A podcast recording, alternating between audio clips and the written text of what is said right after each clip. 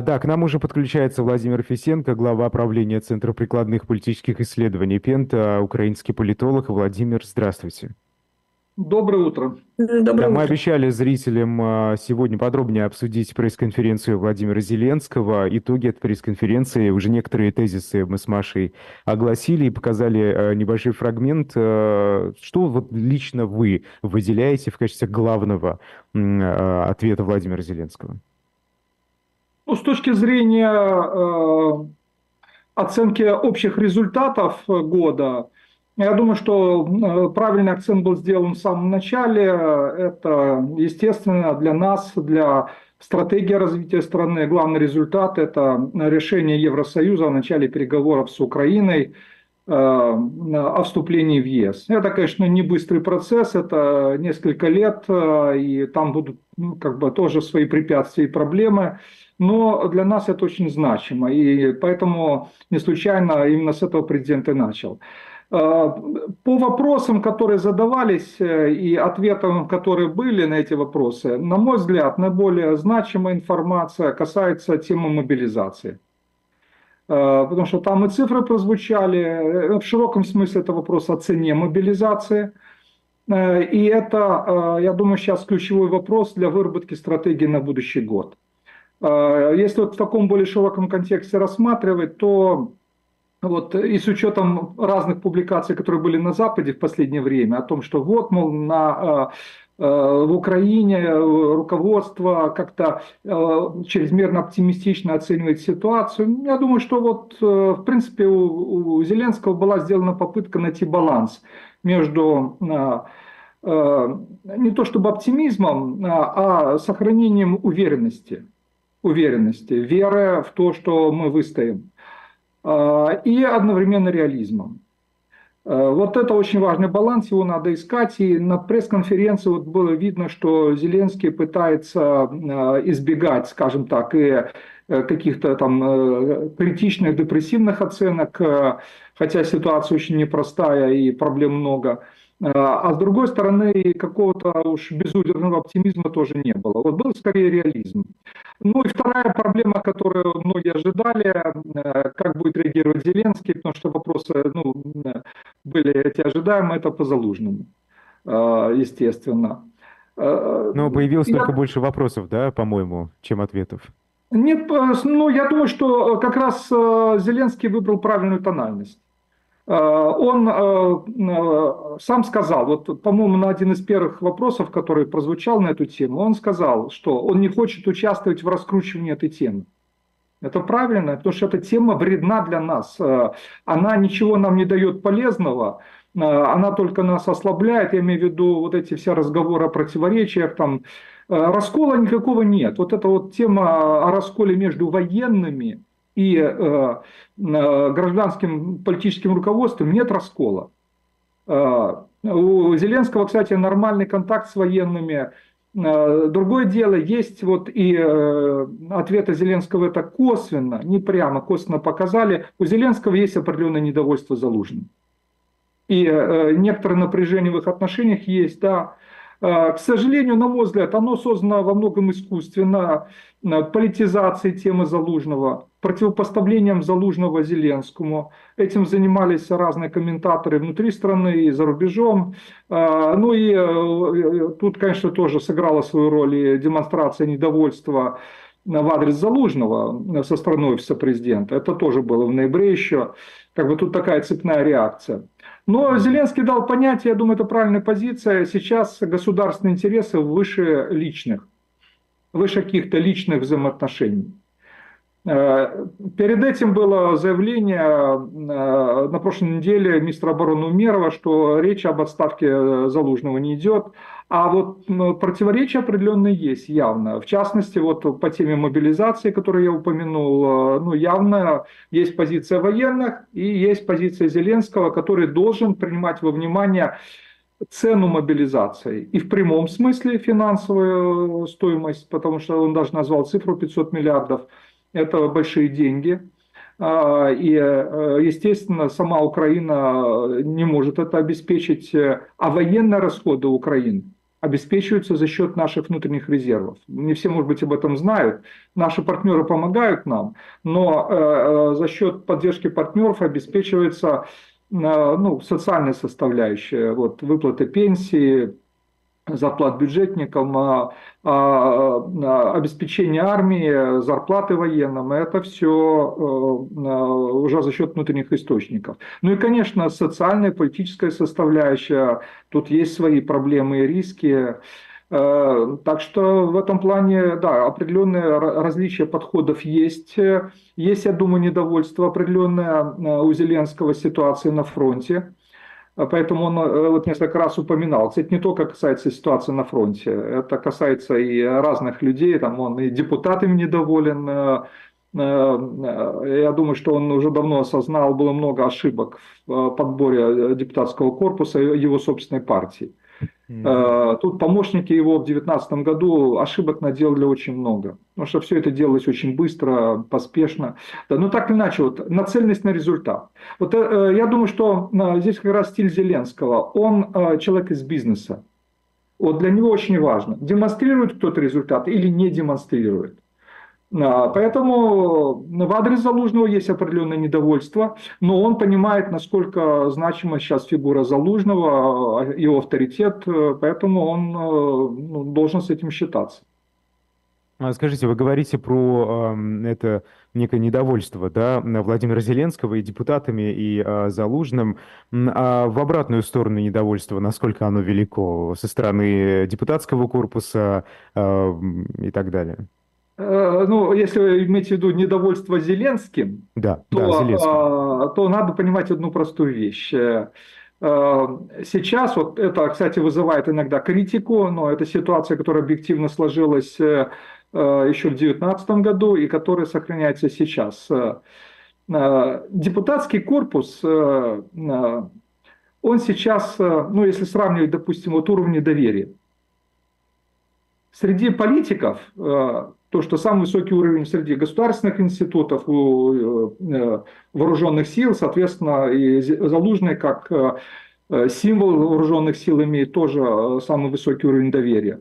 Среди политиков и государственных деятелей, не считая военных, самый высокий уровень доверия у Зеленского, самый высокий уровень недоверия у парламента и у оппозиционных лидеров – Поэтому там прозвучал вопрос на пресс-конференции по поводу коалиционного правительства, мол, давайте, ну, такой намет, давайте создадим э, правительство э, коалиционное, э, чтобы там были представители разных политических сил, ну, вот как в Израиле, допустим. Угу. Это ничего не даст. Угу. Да, это ничего не даст. Потому что люди, да, и партиям люди не доверяют. Они сейчас доверяют тем, кто непосредственно задействован в обороне страны. Поэтому на первом месте военные, один из самых высоких уровней доверия у Зеленского, высокий уровень доверия сохраняется. Я бы сказал так, э, в прошлом году был аномально высокий уровень доверия. Аномально для Украины. У нас никогда ни у кого не было таких высоких уровней доверия. Э, это для России, там, скажем так, там особая ситуация с Путиным, э, особая система. А у нас, как правило, э, ну, в обычных мирных условиях доминировало и доми, присутствовало недоверие и к большинству государственных институтов, и к политикам. Вот сейчас... А вы знаете, какое мнение бытовало на этот счет? Э, люди э, некоторые говорили, что вот, э, собственно, такое высокое давление, потому что, ну, разве будут украинцы сегодня выступать против руководства страны, которая ведет войну, да, потому что и военная цензура, и вдруг я что-то против скажу, и со мной что-то произойдет, и сделают, вот этот фактор, он как влияет на результаты, на ваш взгляд? Да, слушайте, ну, украинцев нет, это в России, я думаю, есть основания бояться. И мы знаем много приговоров, я уж не говорю про штрафы, а приговоры, когда за а, антивоенные просто, ну скажем так, либо высказывания, либо какие-то перформансы антивоенные, человек получает несколько лет тюрьмы. Да, у нас такого нет. Есть дела по государственной измене за помощь врагу. Вот это да. Там, за тех, кто наводит э, ракеты российские на наши города и на военные объекты, да, за это есть приговоры. Э, что касается действий оппозиции, то ну, вот, например, критикует единый телемарафон. Это как бы один из главных объектов критики. У нас несколько главных телеканалов объединены в цифровом вещании, вот они действуют вместе. Там у каждого канала свой слот, как бы такая единая информационная политика. Вначале это нормально воспринималось, сейчас много критики, рейтинги упали у этого единого марафона, ну, потому что он чисто пропагандистский. А, определенный смысл в этом был. Сейчас, я думаю, надо менять уже форматы, и поэтому много критики. Но при этом у нас действует не в рамках этого марафона, но в кабеле есть. Я уже не говорю про социальные сети. В кабеле есть. Вот большинство потребителей телевидения э, кабельным телевидением пользуются. Вот в Киеве, в городах крупных. А, там есть оппозиционные телеканалы. Э, три телеканала, которые под контролем Порошенко находятся. Телеканал муниципальный под контролем Кличка, который регулярно критикует Зеленского. В этом плане, пожалуйста, критика есть. Появилось недовольство. Дело не в том, что возможно или невозможно критика. Критика у нас не только возможна, она звучит со всех сторон. Вот была ситуация, причем это не было запрещено. Это скорее был такой психологический феномен. Где-то до осени э, было табу нельзя было критиковать военных, и пока это табу сохраняется. Хотя внутренняя критика, вот сами военные некоторых своих начальников и генералов критикуют за советские методы и так далее. Э, за использование тех же методов, которые иногда использует российская армия. И Зеленского не критиковали. Там, например, главу его офиса Ермака критиковали с прошлого года. У некоторых у нас ермакофобия существует. Это как бы обычное дело. Было, даже это удобно было. Вместо президента критиковали Ермака, главу его офиса. А, там отдельных министров критиковали, вот э, сняли министра обороны, хотя в принципе к нему лично претензий не было, но за ситуацию в министерстве. Поэтому с критикой у нас все в порядке. Э, никаких наказаний за критику нет, но вот психологический барьер был преодолен. Эмоциональная усталость, э, э, недовольство. Недовольство же есть не только у президента, недовольство есть у простых людей. Недовольство в адрес президента в том числе есть. Рейтинги президента снизились, но снизились рейтинги практически у всех, вот кроме военных. Потому что это отражение, ну это такие эмоциональные качели. У людей были завышенные ожидания весной, некоторые наши деятели, я думаю, чересчур, э, скажем так, оптимистично подошли э, к этой проблеме, пообещали быструю победу. Это была ошибка явная. Мне кажется, президент эту ошибку осознал. Он сам такие заявления не делал, там делали другие люди. Да, но вот когда его спрашивали там, по поводу, когда закончится война, там и другие даты какие-то, он э, не давал ответа и говорил, сейчас не про даты нужно думать, а про результат. Это правильный подход. Это вот учет тех ошибок, которые были. Но эмоциональные качели сработали. Вначале были завышенные ожидания, а, и тогда работали оптимистичные эмоции, поэтому и высокие рейтинги были вот год назад. Сейчас есть разочарование, конечно же, mm-hmm. есть недовольство. Да, поэтому у президента просто недовольство в адрес э, там, э, некоторых военных руководителей, э, там, и тех, кто в государственной системе не выполняет, по его мнению, необходимый объем работы, либо не показывает моральный пример. Вот то, о чем он сказал. Вот это действительно очень важно. А, другое дело, президент не готов, вот это тоже было заметно, менять, например, или обновлять свою команду. Вот это было заметно. Хотя, я думаю, в этом потребность есть, хотя бы точечно. А, но а, президент считает, что если люди делают свою работу, он этой работой удовлетворен, значит нормально. А, а менять депутатов, это значит проводить выборы. Выборы у нас э, запрещены во время войны, и Кроме того, большинство украинцев против выборов во время войны. Вот это тоже принимается во внимание. То есть с легитимностью вот проблем нет никаких, да, о чем переживали? Помните, когда шли только разговоры, будут выборы президентские в марте или э, весной или нет, а, э, э, шли споры про легитимность, то бишь и, и внутренняя, и внешняя Владимира Зеленского, она не пострадала. Не, слушайте, ну, а, а, доверие к Зеленскому как верховному главнокомандующему, как президенту страны сохраняется. Вот простой пример. Вот сейчас все говорят, снизились рейтинги. Да, по сравнению с прошлым годом, когда они были около 90%, сейчас на уровне 70% примерно рейтинги. А, ну, там, когда а, вот э, с Залужным сравнивать, там немножко другая ситуация. Но тоже больше половины доверяют Зеленскому. Одновременно, большинство украинцев, 59%, одновременно доверяют и Залужному, и Зеленскому. Чтобы вы понимали, в обычных украинских мирных условиях, э, э, как правило, большинство государственных деятелей, включая президентов, не доверяют уже к концу первого года правления. У Зеленского была такая же ситуация. Ну, у него было 50 на 50 примерно. А сейчас э, уровень доверия сохраняется достаточно высокий. Я бы сказал так, произошло не столько снижение рейтингов, формально, статистически оно так. Я бы назвал это охлаждением. Охлаждением. Были очень, я говорю, завышенные оценки, аномальные. Э, это вот было связано с некой эйфорией, которая была в прошлом году. Выиграли, ну, вернее, выстояли сначала первые месяцы войны, потом был ряд побед, и было ожидание, что еще чуть-чуть война закончится. А вот сейчас, и вот э, об этом тоже шла речь на пресс-конференции, война затягивается. Сказать, когда она закончится, невозможно.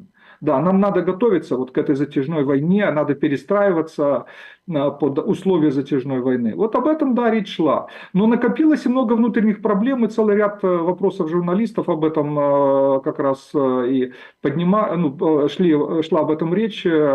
Мне кажется, вот тут вот как раз было заметно, что президент больше сконцентрирован на вопросах обороны и на вопросах внешней политики. То, что касается внутренней политики, его раздражает. Вот это тоже эмоция была заметна. Э, и это, конечно, вот уже в адрес э, его помощников, его команды, как бы, которые, я думаю, тут явно не дорабатывают, и нужно больше внимания этим вопросам уделять, потому что ну, здесь напряжение выросло. Например, вот тоже вот я могу вам сказать, поднималась тема коррупции. Угу. Коррупция есть. Да, это давняя проблема Украины, но в этом году, например, я думаю, об этом вот надо было сказать э, и более так четко, а, потому что и в обществе немножко, скажем так, искаженное есть понимание ситуации. Во-первых, коррупция, как бы, она идти в прошлом году была, при этом она не мешала нам а, добиваться результата, в том числе на поле боя. Сказать, что сейчас коррупции стало больше, чем в прошлом году, это не так больше внимания стали обращать на эту проблему, и людей это раздражает. Вот в условиях войны это вызывает огромное возмущение. Но одновременно э, у нас ведь есть активная борьба с коррупцией. Вот уже сейчас забыли, но э, было беспрецедентное дело э, еще весной. Задержали за взятку главу Верховного суда Украины, высший судебный орган Украины. У нас таких крупных дел никогда не было.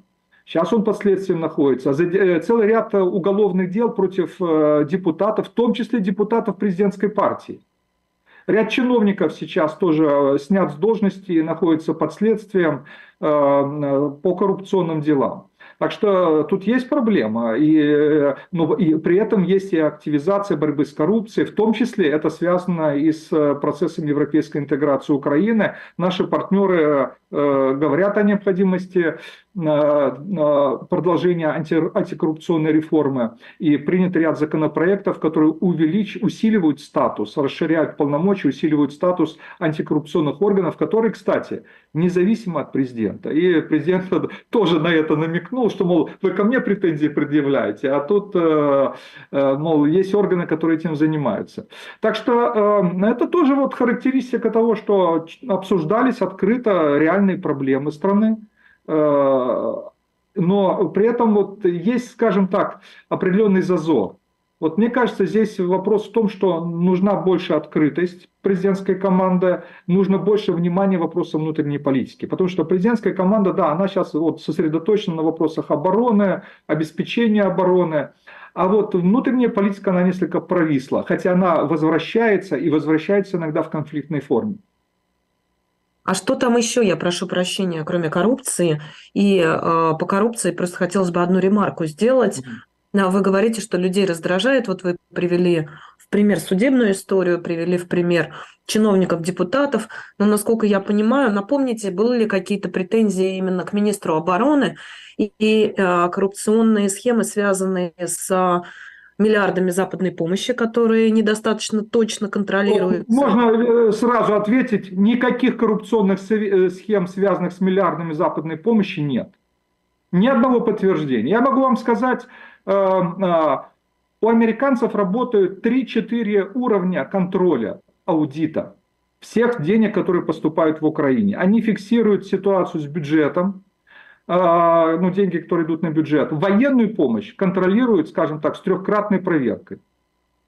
Трехкратный. Есть специальный представитель, э, который контролирует помощь э, США в Украине. В Украине Посол США, да, да, помощь США для Украины. И то, что поступает в Украине на Украину. Э, посол США неоднократно выступал на эту тему, и в частности на канале Fox News, потому что республиканцы периодически забрасывают эту тему по понятным причинам, да, она публично сказала, никаких претензий к украинской стороне нет. Где были проблемы в Минобороны? не с западной помощью. Проблемы были с госзакупками. Ну, с госзакупками, да. Ну, это вот вторичных. Вот э, проблема была в этом. И эта проблема системная, эта проблема, она, кстати, я э, абсолютно уверен, это проблема, то, что это общая как бы, э, проблема для всех постсоветских стран, э, это проблема постсоветской коррупции. Э, э, легче всего э, зарабатывать на марже, на госзакупках. Цена завышается искусственно, э, часть этой маржи, ну, как бы свою прибыль получает поставщик, э, те, кто закупает, тоже получают часть этой маржи. Это, к сожалению, давняя проблема. Поэтому вот тут, да, и прежний министр, он пострадал, к нему лично претензий нет. Посадили замминистра обороны, он сейчас находится в тюрьме, э, и посадили начальника отдела госзакупок. Проблема Резникова, вот предыдущего министра, была в том, что он недостаточно внимания уделял э, вот внутренней ситуации в министерстве. Отсюда и вот возникла эта проблема, обострилась даже. Об этом написали журналисты. Вот, кстати, отмечу один важный момент. Значительная часть э, и антикоррупционных дел, и каких-то кадровых решений в Украине принимаются в результате и как следствие журналистских расследований. Вот что важно. Журналистские расследования. Вот здесь гражданское общество Украины очень активно работает. Вот э, одна ситуация, которая была в Минобороны – Пришел новый министр обороны Умеров, он очень активен, и он э, поменял э, большую часть заместителей, и он, мне кажется, стал больше заниматься ну, наведением внутреннего порядка в министерстве. Хотя систему эту, особенно во время войны, быстро не поменяешь. Ну, простой пример приведу. Насколько надо действовать аккуратно. Э, старых заместителей уволили Минобороны, новых назначили. Новые боялись первые дни подписывать документы. Ну, потому что документы подготовлены старой командой, а вдруг там есть нарушения. Вот те самые завышения цен и так далее. Никто не хотел на себя брать ответственность, подставляться. Ну, потом, когда разобрались, но несколько дней, ну, ситуация была проблемная, потому что снабжение это должно идти каждый день. Поэтому по западной помощи никаких претензий, никаких, ни одного примера злоупотребления. Я скажу больше даже. Украинские военные рискуют жизнью для того, чтобы там ящик э, со снарядами э, западными не остался в серой зоне, да, и чтобы ну, было чем отчитаться. Э, поэтому здесь как раз проблем нет. Вот проблема по госзакупкам, да, есть. Ну, еще один пример приведу. Вот тоже скандальная история. Журналистское расследование было по заместителю министра внутренних дел Тышлеку. Оказалось, что у него жена с русским паспортом, причем не из Крыма, потому что часть людей, э, ну, выходцы из Крыма, у них родственники остались в Крыму, там э, по понятным причинам. А, а тут жена с русским паспортом, ее э, родители из Ростовской области, а живет он в особняке под Киевом, скажем так, который принадлежит людям, которые, ну, по, по, не прямо, но по выявленным связям, связаны с некой криминальной группировкой, причем тоже российской ну, по происхождению. И это, естественно, вызвало тоже поток критики, э, возмущения. Сначала этого заместителя министра отстранили от должности, но в итоге вот он вернулся после расследования. Прямого как бы нарушения не выявили, но поскольку проблема есть, э, он написал заявление об отставке, ушел. Вот я считаю, что это как раз конкретные примеры когда государство реагирует э, на э, журналистские расследования, на критику со стороны общества, вот в этом как раз украинская демократия работает. Что касается выборов, ну, тема выборов, вот заметьте, вопросов о выборах, я, правда, там у меня было включение, я там э, на полчаса отключался от наблюдения за пресс-конференцией, но, по-моему, вопросов о выборах не было. А, то есть эта тема сейчас как бы утратила свою актуальность, ну потому что это опять-таки позиция общества, которую принимает во внимание Зеленский. Абсолютное большинство украинцев по разным опросам от 70 до 80% против проведения выборов во время войны. А, у нас же другая ситуация, чем в России. Война идет на нашей территории. И каждый день воздушные удары по нашей территории. Поэтому я уж не говорю о том, что около 5 миллионов людей за рубежом, около 5 миллионов э, внутри страны переехали. Поэтому этот вопрос пока отложен, в том числе и потому, что это деньги. 5 миллиардов гривен надо на выборы. Лучше эти деньги сейчас израсходовать на оборону. А претензии, кстати, вот по поводу а, злоупотребления различных, они ведь часто не только к центральной власти, к местной власти. Потому что ну, сложилась такая ситуация, когда центральный бюджет был, э, ну, скажем так, подстрахован западной помощью, а на местах за счет того, что военные части приписаны к конкретным городам э, и регионам, они получили дополнительный налог на доходы физических лиц. И эти деньги стали использовать на благоустройство, кто-то даже mm-hmm. там на ремонт и строительство стадионов. Это стало вызывать недовольство людей, естественно.